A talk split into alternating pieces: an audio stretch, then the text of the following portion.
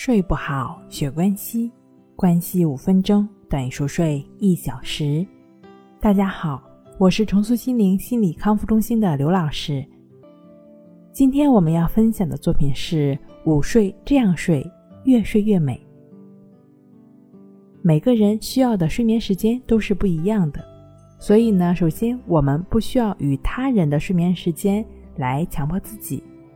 另外呢，不同的年龄段所需的睡眠时间也会有不同。在睡眠时间上呢，不需要想太多，只要睡醒之后感觉到身体舒适，不要被睡意所困扰，就不需要刻意去规定睡眠时间的长短。另外的话呢，如果你想午睡，我们更不需要为了刻意保护晚上的睡眠而不去午睡。那我们需要休息，需要午睡，这是我们身体的自然反应。有人会认为午睡导致晚上睡不着，所以坚决不肯让自己午睡。事实上，这种观点呢并不正确。在下午稍早的时候，小小的休息三十分钟左右，对于恢复体力、让头脑清醒都很有效，并且不会对晚上的睡眠产生不良影响的。不过呢，如果午睡时间在三个小时左右，或者午睡开始的时间较晚了，那就有可能会影响夜间的睡眠了。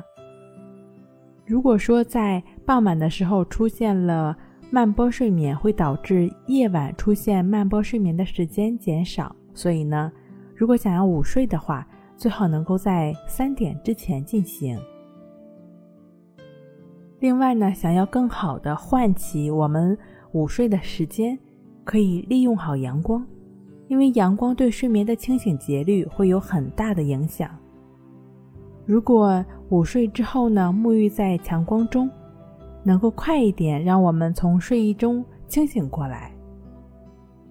如果我们能够保证午睡比较舒适的话呢，那下午整个半天的工作效率也就会提高了，那工作比较顺畅。我们的情绪状态也就会更加的趋于稳定和平和，在平和心境中，我们晚上的睡眠一定会更加的安然的。俗话说“相由心生”，我们的身心状态是非常轻松的、自如的，那身心的面貌也一定是焕然一新、自然自在的。睡不好，学关西。关系五分钟等于熟睡一小时。好了，今天跟您分享到这儿，那我们下期再见。